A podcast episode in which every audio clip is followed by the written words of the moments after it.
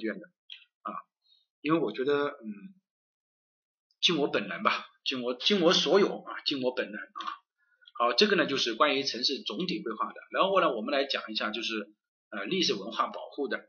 历史文化保护呢，其实它总要的两个点呢，其实就是这个一条例啊，就是《历史文化名镇名称条例》啊。这个条例呢，大家我觉得应该对于我来说，我真的我现在连基本上都都感觉太熟悉了。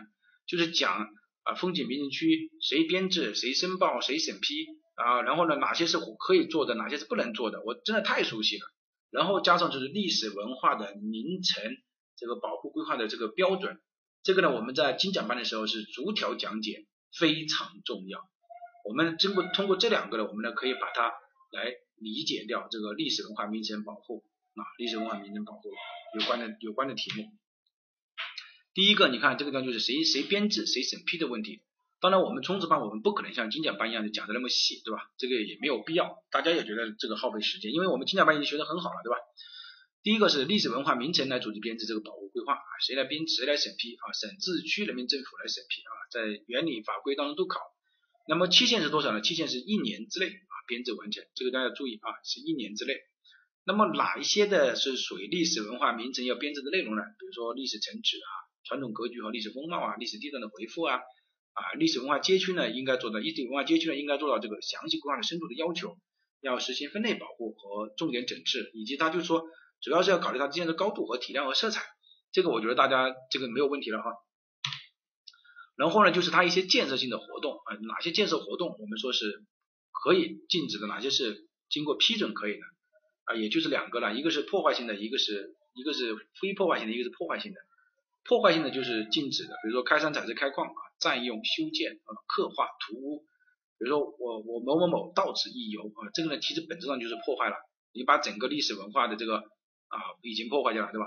你某某某到此一游还不是破坏啊，整个已经破坏掉了。第二个就是改变啊，比如说你你你改变这个河河流，改变这个举办一些在和举办一些这个运动会，这个没有问题啊。主要考试的点啊，在实务当中呢，可能就是。啊，这个禁止性的你是哪些是不能不能去对它进行啊对它进行编制的。好，这个呢是关于这个历史文化名城这个保护条例啊，这个历史文化名镇名称条例啊，这个已经太熟悉了，所以我觉得我们可以呃快一点。然后呢就是历史文化街区，呃历史文化街区呢评析的重点啊，嗯，哦我对我就觉得好像是多翻了一张 PPT。这个呢是关于建设活动的，然后呢下面一章呢是关于这个名城的啊，就是说在历史文化名城的这个保护区里面呢，哪些是可以做，哪些是不可以做的，这个是重点啊，看见没有？这个是重点，这个我们评析的重点就在这个地方了。第一个，历史文化名城保护规划应当明确历史城区的建筑的控制高度要求，包括啊历史城区建筑高度分区。重要的视视线通廊以及视觉类建筑的功能控制，历史地段保护范围内的建筑高度的控制，其实这个总结出来就是一句话，我就是要，就是所有的我都要管嘛，就是我要你你这个高度我是要进行控制的啊。对于我们来讲，你你你实物考试的话，其实你没有必要记这么多了，是吧？你就要记住，反正我都要管。第二个就是对于历史啊城区应该保持原有的道路格局。并且保持特色街巷的空间尺度和界面。这个地方呢，我们比如说二零一九年啊，有人说老师，呃，你说不能新建道路，对吧？那我新建道路怎么了呢？你看，至少你连最我我们等一下还会讲，它新建道路呢，不只是啊这个，嗯，这个我们说的破坏了这个原有的道路格局的问题啊，或者说是特色街巷的这个空间尺度和界面的问题，看见没有？特色。尺度的街这个空间和界面的问题，那本质上我们说是还是不能去大面积的新建那种现代化的道路啊。等一下我们会讲到啊，你首先你你没有允许原来的道路格局或者是个保持空间尺度和界面，并且我们说新建这个道路啊，穿过历史文化街区它是不合理的，对吧？等一下我们也会来讲。第二个关于历史文化街区因这个交通啊，历史城区的交通呢，应该以疏导为主。什么意思？也就是说，我们说尽量的不要把交通呢引入到这个历史文化名城的这个里面来，应将通过性的交通干路、交通换乘设施大型的停车场设施安排在历史城区的外围。好，这个点呢，我们来看一下。假如说今年考试怎么考？如果说今年考试他告诉你说他在历史城区里面布置了一个停车场，用来作为旅游接待啊旅游接待的一个停车场，那你说这个是得分还是不得分？这个当然就是打岔的。我亲爱的同学啊，我说的我觉得还是比较清楚了吧？应该很清楚了，对吧？也就是说，你看你通过性的交通道路。交通的换乘设施以及大型的停车场都应该布置在历史城区的外围。那么你就要知道啊，这个呢不可以啊，不可以在，应该是在历史城区的外围。这个我已经说过很多遍了哈，很重要的点。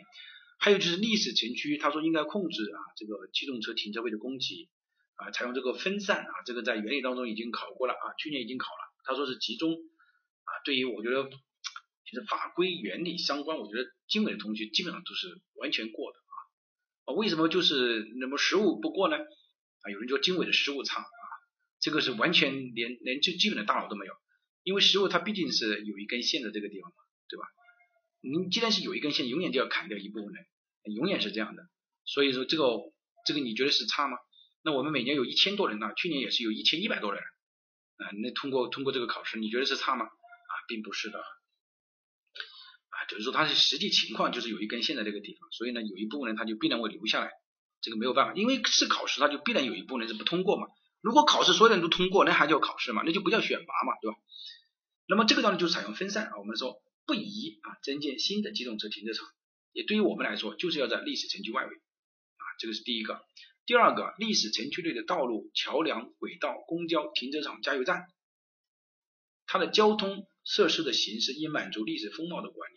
我问你，二零一九年，呃，那个题目，它有一个加油站在这个，嗯，核心保护区的外围一点点，它那个风貌，它就和历史城区、历史建筑的风貌不匹配啊。那么你为什么不说出来呢？你当然应该说出来啊，对吧？你包括你这个道路、桥梁、轨道、公交、停车、加油站，它都要满足这个历史风貌的要求啊。那你就应该指出来啊，对吧？你比如说你加油站位于核心保护区的边缘，及建筑风格和火灾的风险均对保护不利。那你应该迁出啊，对吧？那你要达到。还有第六个，历史城区内不应保留污水处理厂、固体废弃物处理厂、锅炉、高压输电啊、输油的这个储气等储气储油的设施和环境敏感性的设施，因为它容易爆炸嘛，不宜保留啊。变电枢纽变电站、大大中型的这个转运设施、高压配电站、通信枢纽等。也换而言之吧，一句话我们可以总结，就是大型的这种。啊，这种公共设施啊，记住这个叫市政设施吧。那么你就要看啊，它不应该保留在里面，也就是它应该逐步迁出，因为这些都是有风险的。假如今年考试考到了也是一样的哈，有一个大中型的垃圾转运站，他说啊，规划了一个大中型的规划一个垃圾转运站呢，便于这个垃圾的转运，那你就要特别注意。就听课啊，有些时候也要明白哈，老师们到底在说什么啊，有些时候要明白啊。就说虽然我们知道说这个是一个很重的点，但是老师特别强调的点当然是还是有一些信息的，我们可以啊要要注意的啊，就是如果他说，因为说其他的你可能不觉得，但是他说这个大中型的垃圾转运站，你觉得好像很合理啊，对吧？那你要知道它是不合理的啊。第七个就是历史城区内啊不应新设立区域大型的市政基础设施站点，我刚刚才总结了这个，它在第七点当中就把这一条加上去了。也就是说，所有的区域性的大中型的这个市政设施，game over 啊，游戏结束啊啊，game over，也就是说不能布置在里面，不能布置在里面，大家明白吗？啊，不能布置在呃这个里面。还有就是你看啊，历史城区里不得布置在哪？这个我觉得大家都很清楚啊，没有谁会说是哦还布置易燃易爆。大家还记得这个呃，应该是香格里拉的这个四平街，是叫四平街吗？啊，就是那个那个四方街啊，四方街啊，我。反正上上海大学的啊四平路一样的呀啊这个四方街那不是被火灾烧了嘛对吧啊那你像这种危险性的易燃易燃易爆有毒的那当然是不能在里面对吧啊第九一个历史城区内应重点啊应重点发展和历史文化名城相匹配的产业啊这个但凡听过经纬课程的同学呃二零一九年的第二题他在历史城区里面布置的是大量的什么物流仓储用地合理吗？你你你我我们的同学这个这一题为什么答的可以这么好？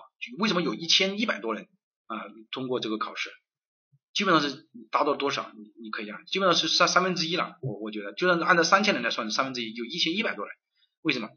就说这一点，当年的时候，我觉得看了一下，就是说统计下来是没有多少人达的，就是没有多少人，大家没有发现这么一个点，只是达到了物流，哎，物流仓储用地，他认为布置在那个，呃，我们等一下会看到第二题啊，它是一条一一一条铁路，然后这边是一个历史文化街区啊，历史城区，然后这里布置什么 W W，很多认为是配置这个这个怎么叫什么这个铁路来考的。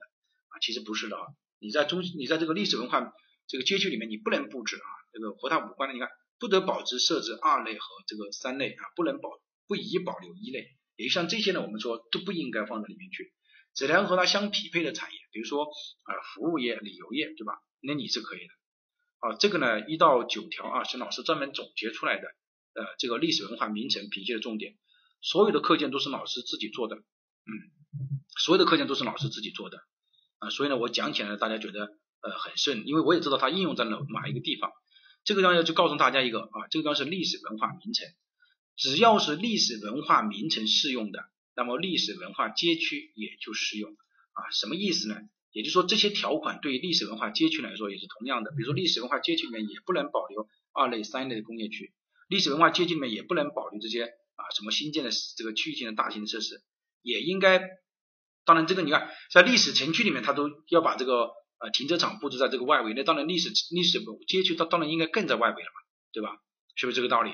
好，这个一定要记出来的哈。你看原有格局和空间尺度，这个大家如果不相信的话，一八年你可以去看一下一八年的这个，那我相信这个肯定是有视频的啊，就可以你可以去看一下。我们当年讲这个的时候，同学们是啊很开心的，所以我今年希望今年我讲的这几个点的时候，大家也还是要很开心啊，很开心。好，我们来看一下，那么历史文化街区的评析的重点，前面评析的重点同样适用于历史文化街区，这个我已经说过了啊，一句话概括。这个当然就是历史文化街区的重点，历史文化街区的重点呢，评评析重点呢，首先是它两个界限，这两个界限呢，其实我们在精讲班上已经讲过了，一言以蔽之，第一个就是它本身，就是历史文物保护单位或者是历史建筑它本身，第二个就是它的什么建设控制啊地带。呃，就是划定范围啊。第一个相当于是它本身什么意思呢？比如说，对于我来讲，我历史，比如说我我我我历史，我本身我这个历史建筑，我应该保证我现状用地的完整，我应该保证我历史风貌的整观的完整，我应该保证我自身的历史建筑用地的完整。而对于啊历史文化街区这个建设控制地带来讲，那我应该保证它什么边界的，我就说这个叫什么调放点视线边界的完整啊。这个风景，这个历旁边的这个建设控制地带的旁边的这个历史风貌和自然景观要纳入，然后影响核心区的区域呢应该要纳入。我觉得，呃，可能大家听过很多人讲，但凡因为很多人是没有做过的，因为有些他本身自己就没有做过规划。其实你可以问他，你说你懂 GIS 吗？你 GIS 你会做国土空间规划吗？你做过国土空间规划吗？你但凡就问一下，十有八九很多人是没有做过的，没有做过的你这个你你怎么能讲得出来呢？啊，那不就是一糊涂画瓢吗？啊，看见看见其他人怎么做，一糊涂画瓢嘛。这个这个当然是讲不出自身的特点出来啊，你也也也不基本上你发散不了。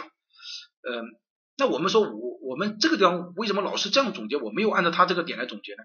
你发现老师这样总结是完全是正确的啊。第一个就是你历史建筑或者说是文物保护单位它自身啊本身的，第二个就是它为了保护它，你外边的这个建设控制地带往外延展的。所以你看的这个好像第一句、第二句好像第二、第二句、第三句都很像，看见没有？但实际上还是不像。你看，一个是现状用地，一个是它周围的这个景观应该纳入，所以这个是完全不一样的。好，这个呢是关于历史文化街区，在我们这个整个的评级过程当中，我们还有这么一条啊，就是说历史文化街区内有文物保护单位的，它这个保护的范围和建设控制地带应以各级人民政府公布的这个依据为准。其实也就是什么意思呢？就是说，包括整个的历史文化街区，或者说是你这个文物，你这个文物保护单位，那么你这个是你自身的。那如果说对于文物保护单位呢，还应该要什么？还应该有文物啊保护局，它有一个，它也自身有它的一个要求嘛。那么你文物保护局，文物保护文物保护局它自身的要求，呃，你你也应该把它这个呃这个要求呢，要考虑在你划定这个界限的里面去。你明白这个意思吧？啊，举个例子吧，就说，比如说你这个历史文化街区是这么多，但是我这个地方有一个历史文，有有一个历史建筑啊，文物保护，那我文物保护的这个范围啊，我本身自身也有一个要求的啊，我自身对它有个要求，那当然你这个要求你也要考虑在你划定的这个呃这个保护范围的界限里，这个这种情况里面去啊，是不是啊？啊，这个是关于两个的这个界限，对于具体的怎么样的，我们在精讲班上也讲得很清楚了啊，你就记住老师总结的这两个点就可以了啊，就这么一个道理。好，我们来看一下啊，历史文化街区啊，它评析的重点还有一个重点，就是一，看见没有？一在历史文化街区以外更大的空间范围内统筹历史文化街区内不应设置高架桥、立交桥、高架轨道、客货枢纽、大型停车场、大型广场、加油站。等交通设施，地下轨道选线不应穿过历史文化街区。啊，二零一九年啊，那个历史文化街区啊，就是活生生的啊，穿过这个历史文化街区。这个题目呢，我我我我所了解的，就是说其实分数还是可以的啊，还是可以的。呃，我们去年在讲课的时候，我们讲这个历史文化街区，讲这个呃国土空间规划什么若干意见，我们不是后面增加了两次课程嘛？还有就是居住区。那么我们说这个点我们是专门点出来的啊，我觉得经纬的同学肯定也是应该没有问题啊。那么你去看这个就是明确告诉你就是不能穿越啊。前面呢我们也讲，那么大型的停车场，你如如果我们说在历史城区外围来搞定，包括这个大型的广场呢，这个地方也也有个哈，还有就是加油站，我打了红色字的，还有就是客运交通枢纽啊，不能设置这个高架桥啊，那你设置高架桥你也会破坏它的景观和风貌嘛，对吧？那么所以这个也是不允许的。呃，第二个就是历史文化街区里，它应该采用这种宁静化的这个交通设施啊。什么叫宁静化的交通设施呢？也就是说是这个，那你就可以，就说说说白了，就是对车速有影响啊，对车速有限制，就是不能太快了啊。这个是第一个，第二个尽量采用什么？就是非机动车啊。你你太快的时候肯定是呼呼，你你看，如果你的房子是在这个高速公路旁边，你就晚上就听得见，对吧？那如果你在你你是进入去年的道路，可能你就听不见了。这个就叫宁静化的一种交通设置。我这个地方呢，我我想说的就是说，我们比如说我们设限速啊，比如说你你你就规定啊，这条路呢，你你只能超过啊十千米每小时啊，是这样的一种这种宁静化的这种设施来来通过控制。呃，我也希望大家就是有些时候我给大家讲课呢，就是说可能没有用这个这个书上的这个专业术语啊去解读啊，所以呢有有些人也经常说啊这个哪个哪个地方这个专业术语不对，这样的话如果是专业术语的话，大家就完全就对着专业术语的话。那你又不是读博士、读研究生，那个太死板、过于呆板了嘛，对吧？那这种就是太太僵硬化了。我们把最核心的问题讲清楚了就可以啊。一当然这个，因为可能对一些建筑的同学来说，可能他不太适应啊，因为建筑它本身确实就是有这个啊。建筑讲规划，所以我我觉得也是，呃，规划讲建筑，我我觉得也不行啊。规划讲建筑讲规划，我觉得也也不太合理，因为毕竟你没有做过这个这个这个这个项目，一个思维方式是不同的，对吧？啊，所以呢，这个呃建筑的同学呢，往往在居住区那道题目答的时候呢还可以，但是在这个城镇体系规划和城镇总体规划的时候就开始出现问题。那么碰到这种专项规划啊，包括道路交通显现，那么也是也会有问题的啊。这个是宁静化。然后呢，历史文化街区内的街道啊，他说已采用的什么？已采用宜，就说你要用原来这个名字啊。这个我我只讲精讲班的时候我就举过例子，比如说这个地方叫，比如说我们说嗯诸葛诸葛路，对吧？诸葛诸葛祠堂啊，比如说我们说的这诸葛路啊啊，那么你你结果你把这个路改成改成了另外一个叫什么啊呃三方呃三方街啊三方路，或者说叫什么北纬纬四路啊，这个规划的，那你这样的你看整个的历史文化这个意境就没了啊。大家还记得这个啊？我为了突出这一点啊，我再讲一个一个一个事情哈，就是说大家还记得这个邓小平他三起三落对吧？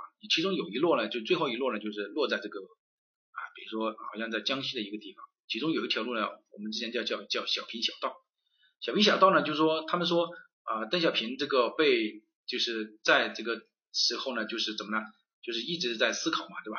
那么最后这条路，他说他很多人就说啊，在这条路上啊，邓小平呢就规划了啊，基本上预测了他啊多少年我们国家这个发展思路。那你说你把这条小平小道改掉，名字改掉，你觉得是不是整个意境就没了啊？我们是为了说明这个问题啊。然后第五个，历史文化街区的道路宽度、断面、路岩石啊，应符合历史风貌的保护要求。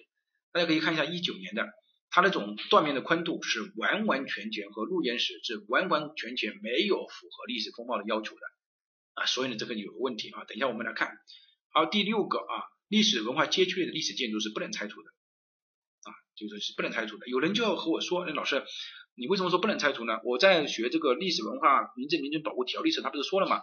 啊，因这个什么什么情况不能实行原址保护的啊，应该异地保护，异地保护不了的，然后呢报这个省级城乡规划这这个主管部门和文物主管部门批批准的，啊可以拆除啊，然后呢国家级的历史文化历史建筑呢就不能拆除啊。对于我们来讲，那个是特殊特殊特殊再特殊，并且呢它那个栋建筑呢应该不是说在这个历史文化街区里面。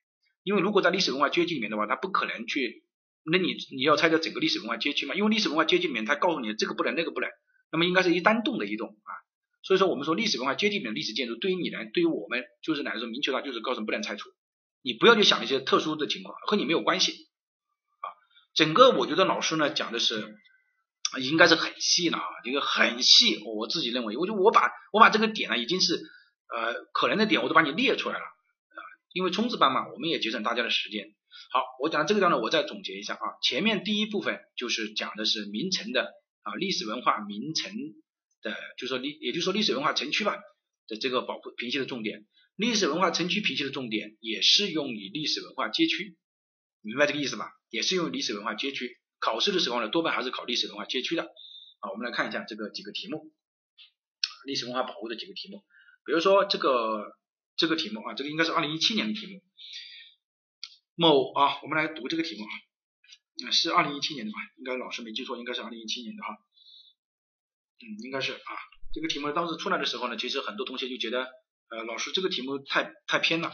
其实我我真的我觉得不偏啊。你没有认真读题，你如果认真读题的话，你你真的不会觉得太偏啊。我们来看，他说还有就是这道题目哈，市面上有很多答案是错误的哈。我我提醒一下啊。市面上很多答案是错的，不错，微常错误啊，很离谱的。某国家历史文化名城啊，开展镇区的环境整治规划。首先，它是一个国家历史文化名城啊，名名镇，它在镇区里面开展这个环境综合整治。你在符合已批准，就是说我这个中国这个综合整治是符合这个已经批准的历史文化名城保护规划的前提下，看见没有？在核心保护区内拆除什么呢？部分。这个微历史建筑，并且是危保，也就是这个是符合它拆除的条件的，对吧？我们说历史建筑是不能拆除的，它这个告诉你微历史建筑，同时新增必要的小型的公共这个设施和改善基础设施。那我们在历史文化名镇名镇条例当中已经说了，对吧？嗯，这个在这个历史文化街区名镇名村的核心保护范围里面历史建筑，我们说啊。不得呃保护范围内不得新建扩建这个对吧？但是除了必要的基础设施和公共服务设施除外，那么整个来说的话，你没发现它是合理的吗？呃，这个是合理的。那么现在他问的是说什么呢？说是这个环境整治项目主要履行的程序是哪些？哪些事项是由规划部门主管部门和卫东文物主管或者要征求文物主管部门的意见的？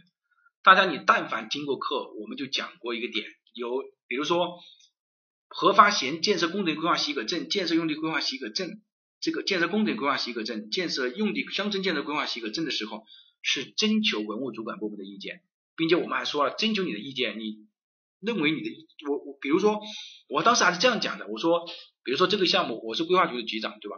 我认为这个项目呢，我不太想给他批，那我们就征求文物主管部门的意见。文物主管部门说啊，这个项目不能批，你看我就拿给这个作者，拿给这个建设单位看，你看文物已经文物部门已经下了意见了，这个不可以不可以建设。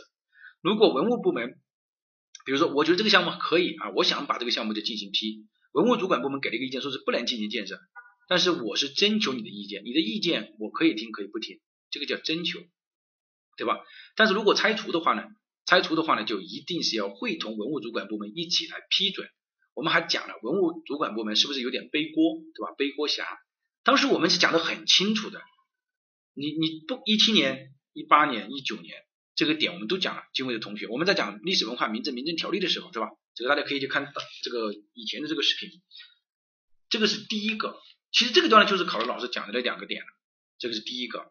但是呢，这个题目呢有很多同学把它答成了是，答成的是什么呢？保护规划的编制程序。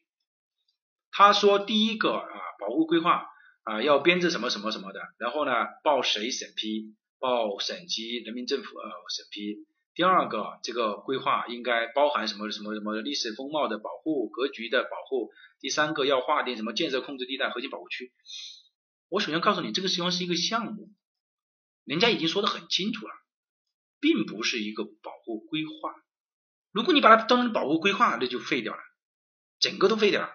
它就是一个项目，既然是一个项目的话，那很简单了。第一个，你要进行拆除，那拆除要认证吧。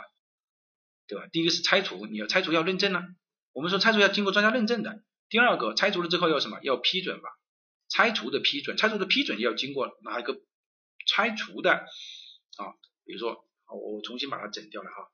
那我现在老师跟你讲的就是说，他这个思路是怎么来的？你既然是一个项目的话，那第一个，我们说你你这段说的拆除啊，那就是拆除的什么？拆除的什么？拆除的认证，我们要说要找专家来进行认证。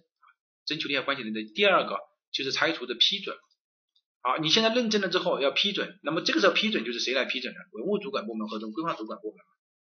批准完了之后呢，你要新建，新建的话，我们说在这个历史文化街区里面实行什么？我们说都要进行选址啊。那选址，选址怎么办呢？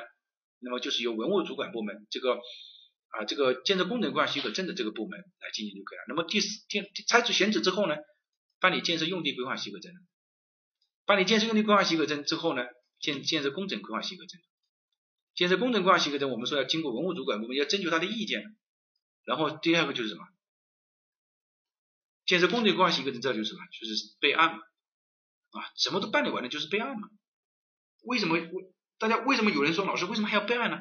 因为在城市直线管理里面已经说了嘛，我们说他说，嗯，历史文化街区里的建筑实行备案制度，对吧？备案就是为了什么？为了监督嘛。其实整个过程就是这六条过程，然后加上你什么，加上你这个这个这个哪哪几个要经过他审批的，你觉得他难吗？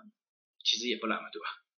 因为它是一个项目啊，这个这个这个老师，这个不是说忽悠你，这个大家都是受过高等教育的人，你你可以看得出来的。但是那个把他这个项目做成了一个规划的审批，这个就是完全是忽悠啊，这个绝对是这个是有问题的啊，这个这个不行。所以呢，市面上那个答案大家不要去听哈，不要去听。这个其次呢，我觉得，嗯，大家大家，我我觉得这个还是有些有些时候要有这个独立思考的能力啊。就你不要管他是什么人啊，也不要管他是怎么样的，这个你不要去听他去说。你要知道啊，你你有没有做过你有没有做过规划？你是不是从规划出身？你有没有涉及到做过很多的项目？对这个规划的这个呃法律法规和这种了不了解？这个就很很明白。其实很多人啊，连连 GIS 都不懂，你连连双评价都不懂。啊，连根本就不会 GIS 都不会做，呃，就就就就就这样去去，结果我觉得这个大家你你可以想一下，这个怎么讲啊？啊，说明一下这个因子因素怎么叠加，你你知道吗？啊，所以这个就是我们这样一个项目，很简单的啊。第二个啊，我们再来看啊，那么我们啊通过这个啊这个 PPT 好像是有有些问题啊啊，这个不管啊，我们再来看啊。啊，第二个啊题目，某市呢历史文化名城啊，这个大家要来来认真听哈，题目啊，他说某市呢为历史文化名城，对吧？然后呢，市政府为了保持城市特色，改善人居环境，你对旧城区内的一个居住区呢进行环境整治和这个适度的改造，你看很多题目很像的哈，包括二零一九年的它开始的时候也是这样描述的，他说该街坊啊占地面积呢约一点五公顷，居住人口五千人，北侧呢为城市主干道。西侧呢为城市次干道啊，这个城市次干道呢还有很多的特点啊，就说这个地方你看有这个吗？啊有有这样很多的这个路口，哦，然后呢东侧为城市支路，经纬历史文化街区，属于呢建设控制地带，街坊内的大部分建筑为传统民居，质量建筑质量较好啊，那么这个说明的什么意思呢？也就是说这一部分大部分是属于什么？要读题啊，要一定要和老师这样形成这种读题的习惯，属于历史建筑啊。这个应该没有问题吧？这个你应该可以读得出来。少量的为二十世二十世纪八十年代的建筑。那么他说图中标示陈述的建筑，像图中这种标出了陈述的建筑，它就是属于什么呢？属于二十世纪八十年代的建筑。说白了，这个建筑就是有问题的建筑啊，对不对？这个建筑就是属于有有问题的建筑。还有两处文物保护建筑，那个说的很清楚啊。这里有一处文物保护建筑，我换一个颜色。这个地方有一个文物保护建筑，这个地方有一个文物保护建筑。那文物保护建筑，那当然是更是动都不能动了啊，动都不能动。他说，按照城市总体规划的要求啊啊，该街坊呢以保护整治、改善基础设施和这个交通为主。那我们说是可以的啊。为什么说可以啊？因为我们前面的刚刚讲的，你这个历史文化这个核你核心保护区里面是不能进行建设，除非必要的基础设施公共服务设施除外嘛。好，其中他说街街坊的西侧的建筑已经没有保留的价值了啊，就是这个西侧啊西南角的，就是说这个这部分建筑他也觉得已经没有保留的价值了啊，这个，那么所以呢他就要考虑了啊，可以更改，可以更新改造为多层住宅楼和居住的公共服务设施，同时为了保护啊传统风貌和鼓励使用公共交通，机动车的停车位数量可以不按照一般居住区的标准去进行这个设计。也就是说，你这句话的意思就是告诉你，你在评级的时候，不要去说它机动车的数、机动车的问题，因为他这句话就告诉你了，这个你已经你就不要去管它的机动车的问题了，对吧？好，规划方案呢，新建除了新建车道外，步行车道和几栋建筑外，基本按照原有的这个来进行整治和改造，这个是好还是不好呢？就说。就是说我除了这个新建之外，其他的我基本上没有变，这个是好还是不好？这个当然是好嘛，对吧？这个是好的。你看题目接下来就问你说，是各位该方案的优点和缺点进行比较，那就就这样一个道理。那首先对它的优点缺点进行比较，我认为刚刚我们画的第一点就是它的优点，对吧？就是居住街坊的机理和传统格局得到了什么较好的保护，这个确切其实就是三分。啊，这个确切其实就是三分，这一句话就是三分。而我们看它，它是这样的啊，我我我们把它所有的都呃删掉，我们来分析一下。呃，它是这样的，它是从这个地方啊，这样这样这样这样过来了啊，这样过来，然后呢，从这个地方这样这样过来了啊。等一下我给大家可以看一下啊，然后呢，从这个地方又过来了啊，从这个地方又过来了。那么这几个啊还有这里有一条哈，这里这样有一条，呃，从这几个我们来看一下，他说他的目的是为了什么呢？他的目的是为了这个，我看在哪个地方？嗯，我刚刚读到一次啊，它的目的呢是为了保护整治、改善基础设施和交通条件为主。那我们从这个角度来看，这个地方它变成了什么呢？变成了绿地，这个当然是属于什么？当然是好的，增加了改善这个环境嘛。就改善这个环境，增加了绿地，对吧？这个是好的，这个是当然是好的。第二个，你原来是没有交通的，你现在有交通了，那么你说，你看它这里嘛，鼓励使用公共交通，对吧？那你交通得到了，就说人车分流了啊，减少了什么？减少了干扰了嘛？啊，减少了干扰就是啊，就是就是最少减减少了这个啊交通的这个干扰，满足消防这个都有了。然后呢，这个地方你看，这个原来在小型的工厂的这个地方没了。啊，工厂呢，我们说不能保留二类、三类工业，大家还记得吧？就是我们刚刚在讲的，不能保留这个工业在里面了。我们说要逐步迁出啊，我把这个工业摆在了这个公共服务设施，当然这个是什么？是它的优点了啊，增加幼儿园，这个当然是它的优点了，这个没有问题啊。其实这个地方呢，呃，我们来看一下，这个地方看见没有？有一个 P 啊，临时停车啊，就是说这些地方增加一些，增加一些停车，看见没有？那我们说增加了停车，分散式的停车，好不好？我们刚刚才讲的嘛，我们说分散式的停车是好的，对吧？分散式的停车是好的，那我们说这个当然也是增加这个基础设施啊，当然是好的。那么也就是说它的优点呢有哪些呢？第一，它传统格局和历史传统的建筑格局和庭院的啊庭院的格局呢较好的得到了整治和改造，这个是它的第一个优点。第二个优点就是增加了公共对这个。啊，这个进行了这个公共绿地和停车位的增加，改善了什么居住的环境，这是第二个好的。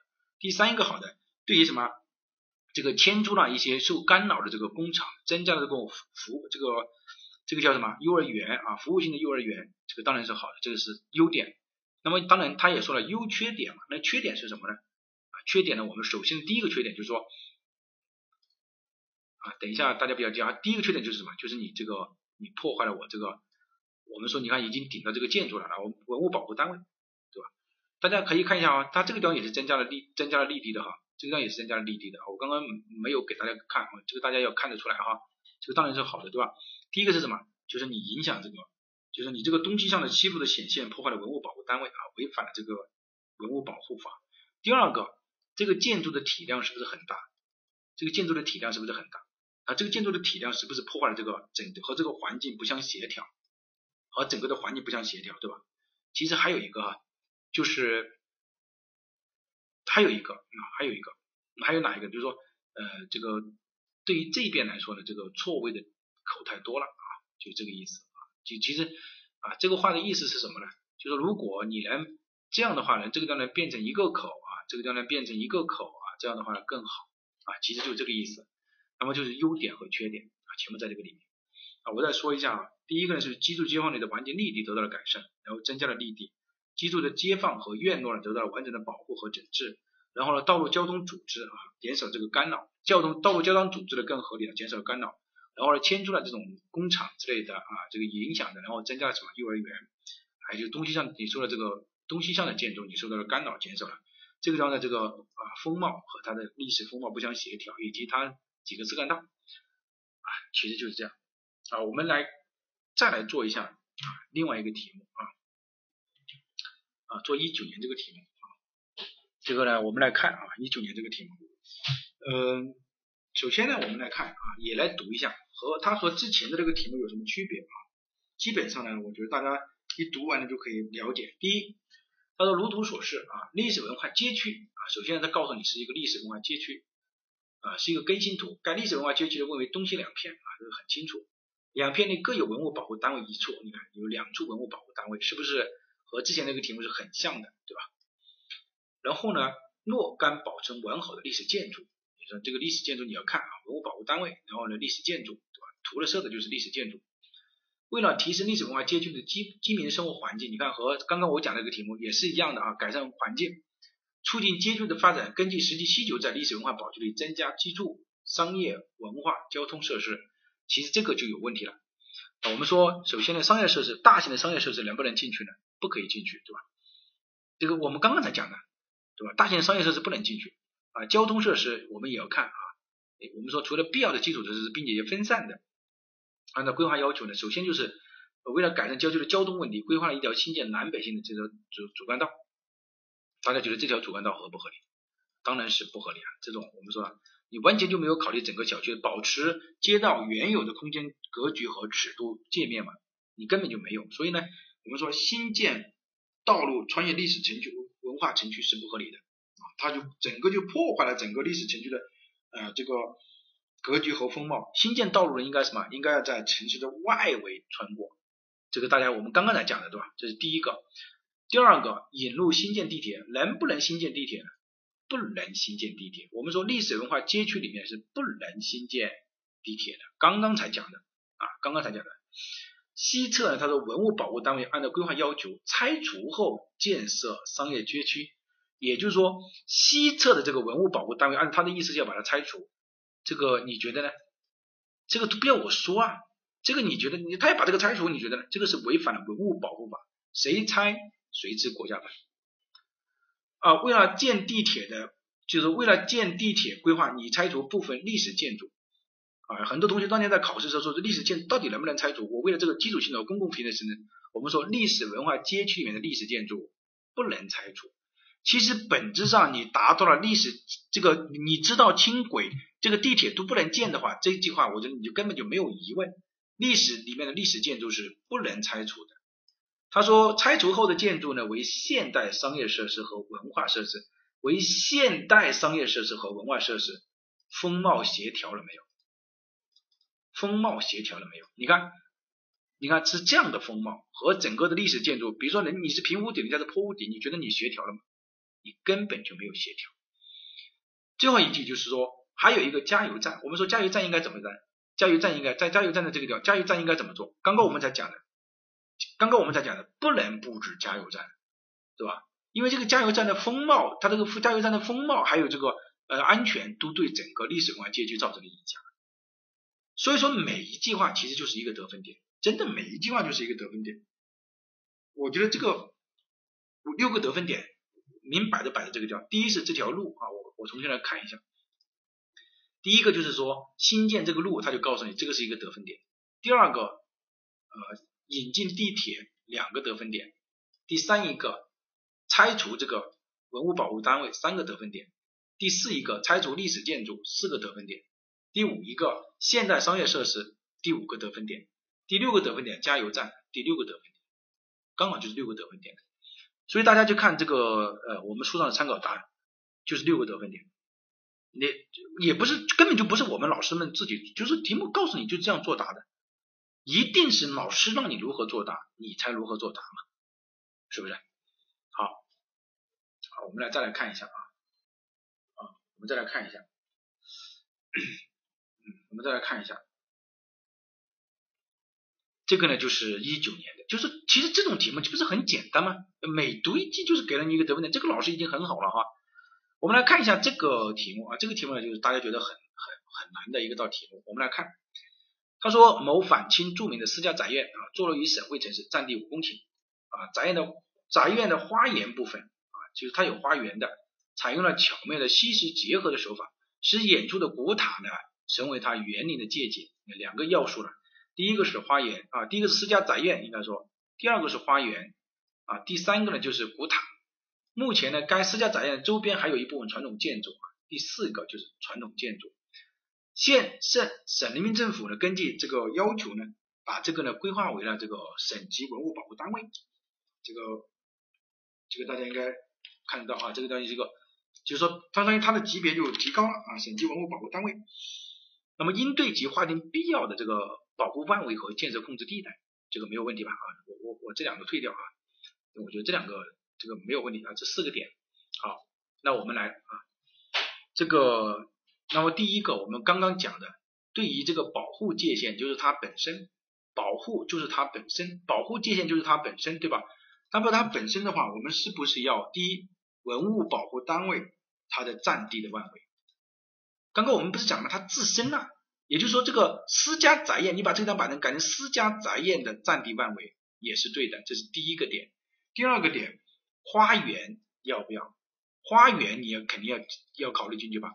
你是花园的占地范围要不要考虑进去？那当然要考虑进去。花园的占地范围也要考虑进去，这是第二个点。第三个点，我们说了要保持它的现状的完整，对吧？我我我我们回过回到这个 PPT 上来一下哈，不要去管那个，你看。要保持它现状用地的完整，还有历史风貌、自然景观的完整，保持哈，也就是它自身的。那我们当然还要还要还有哪一个点？还有哪一个点？第三个点是哪一个点？我们说你的基础设施的万维，就你要，因为我作为一个私家宅院，我肯定在原来的时候我就要我的水往哪里排，对吧？我这个呃这个电这个不说电吧，对吧？你水要往哪里排？污水往哪里排？啊，水从哪里引进来？这个基础设施。你应该要保放保护在里面吧，甚至我可能地下文物，我还有地下，我整个院落我还有自己的院落，还有地下，那我地下的文物的万维，我们是不是应该要保护万维在里面？地下的应该保护在里面，对吧？其实这个地方呢，其实还有一个点，就是因为它本身就是一种文物，那我们就要说文物保护单位的要求，我们要不要考虑在里面？我们刚刚才讲的，对吧？我们我们刚刚才讲的就说。对于从文物保护单位的角度，它可能有它特殊的要求，我们应该把它放在里面。所以这个呢就是什么五个点，这个呢就是什么呢？建设呃保护核心保护范围里面的。你可以想一下，私家宅院本身的占地、花园的占地，还有它本来它整个肯定有水啊，有这个你不是花园里面旁边有这个水啊，水怎么排啊，污水怎么排的，这个基础设施的，还有个就是说你可能你自下地深的一个文物保护的，你要保护在里面。只是说这个点，大家同学很多同学没有答，就是说文物保护单位它有一个要求，因为我们是从建设单位，我们是从规划保护单位规划的角度去的。那么一二三四点，那我们说作为文物的话，它文物有它自身的要求啊。那么文物保护单位的一个要求，文物保护部门的一个要求，这个就是什么呢？这个就是它这个保护范围。那建设控制地带呢，就是什么呢？建设控制地带是什么？就是它整个的，大家可以去看一下，呃，这个。呃，建设控制地带，建设控制地带就是说它扩展的，扩展的就是什么？对于是古塔的视线范围里面的古塔视堤啊，古塔视线范围所及的视线范围内的建筑的什么体量、风格的一个要求，限高的一个要求，对吧？第二个是什么呢？就是传统，你看周边传统建筑周围传统建筑的这个风貌的保护要求，这个不就是建设控制地带吗？总体来说就是这样两个点，总体来说就这样两个点。我们再回过头来看，给这个地方给大家看一下。好，再来一张，在这个地方，第一个就是它本身的要素啊，本身的要素，本身要素就是说用地完整，那用地就是说文物保护单位自身的这个文物保护单位花园的啊，文物保护单位花园的，还有就是文物保护单位它自身的这个是这个基础设施和它地下的，对吧？它可能设置到地下的，那么这个就是这三个。当然我们说呢，还有一个就是历史文化，它应该考虑什么？各级人民政府的划定界限为依据，这个就是文物保护部门自身的。这个要求，那么所以它是第二个。如果说建设控制地带的话，那么就是它什么呢？古塔的一个瞭望范围里面的建筑的什么体量、色彩、形体的一个啊保护要求。第二个是什么呢？它核心这个外围有这个传统传统建筑，那么传统建筑的嗯这个保护的要求，其实也就这几个点。好，这个呢就是关于历史文化街区的啊历史文化名城的啊这个保护规划。这个地方呢，我来给大家总结一下啊，给大家总结一下。对于历史文化名城保护的，我们说第一是历史文化啊名城、名镇、名村的保护的条例，这个是它的第一个依据。第二个就是什么呢？历史文化名城、历史文化名城的保护规划的标准，这个是它的第二个依据。这两个是它比较重要的点。除了这几个之外，老师呢给大家总结了啊，这个是我给大家总结的啊，这两个是大家就是我们整个答题的要素了啊，核心给大家总结了一下，这个第一个是该保留的要保留，比如说街道的名村要保留，视觉的通廊要保留，历史的建筑要保留，建筑的格局要保留，城市的肌理要保留，空间的格局尺度要保留。古树名木文物保护单位、历史文化名城里面的都要保留，该保留的要保留，记出来啊！这个是我们前面讲，前面讲了那么多，我们现在来做这个总结，可能大家就很清楚了。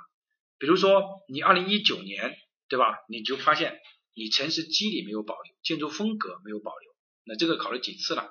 啊，文物保护单位你没有保留，你你你拆除了，这个该保留的要保留。第二个，该迁走的要迁走。比如说我们刚刚讲那道题目，那个工业换成幼儿园的工业要迁走，大型的市政设施，刚刚我们讲规范的时候也讲了要迁走，什么一人一报的这个公，这个我觉得大家都会觉得它迁走啊，这个该迁走的，该留的要留，该走的要走，该改善的要改善。我们刚刚讲了几道题目，不是增加了绿化，增加了什么幼儿园，增加了停车场吗？对吧？人居环境嘛，这个叫该改的要改。还有就是不该增加的是不能去增加的。比如说建设控制地带里面，你不能去增加这个体量不协调的建筑。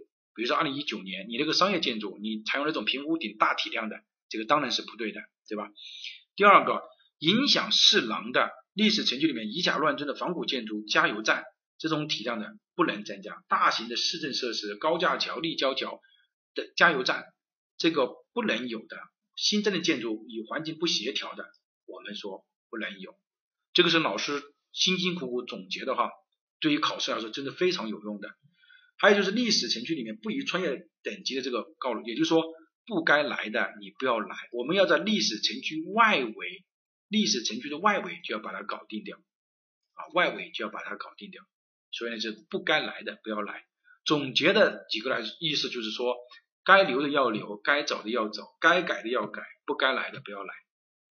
这个就是我们今天讲课的两个内容啊，希望下大家下去呢，我这个地方我再说一个啊，再说一个，嗯，希望大家呢还是踏踏实实的，踏踏实实的。去把冲刺班的内容啊复习掉。我在整个备课的过程当中，我花了很多的心血的，我真的是尽我所能，用我本能给大家好好的备课。那我希望同学们啊，就是我希望同学你、你们啊，能花一一些时间去消化老师总结的这些点，因为这些点如果你都不愿意去的话，我觉得已经总结的是专门用来针对考试的，真的是专门用来针对考试的，你去消化这个，不答疑，你不要急着去答疑，真的答不答疑现在已经关系不大了，我觉得。啊，因为为什么？因为我们已经讲了前面讲的这个措辞，现在我们来讲你整个怎么来答，对吧？已经我觉得。核心是你要把它消化掉，好不好？你一定要把它消化掉，一定要把它消化掉啊！我谢谢大家哈，大家谢谢大家。那大家一定要去消化掉。其实我希我其实我我不知道我我有种心理就是觉得我觉得我付出了还是很多的啊，我我希望还是有能有结果，能有一个好的结果啊啊。那么这个呢是嗯，我希望大家啊，然后呢就是那么啊，谢谢大家听课啊，今天是九月十六号。好谢谢大家，我们下一次课呢，我们讲这个居住区加上这个道路交通啊两个点啊，希望大家呢也做好准备。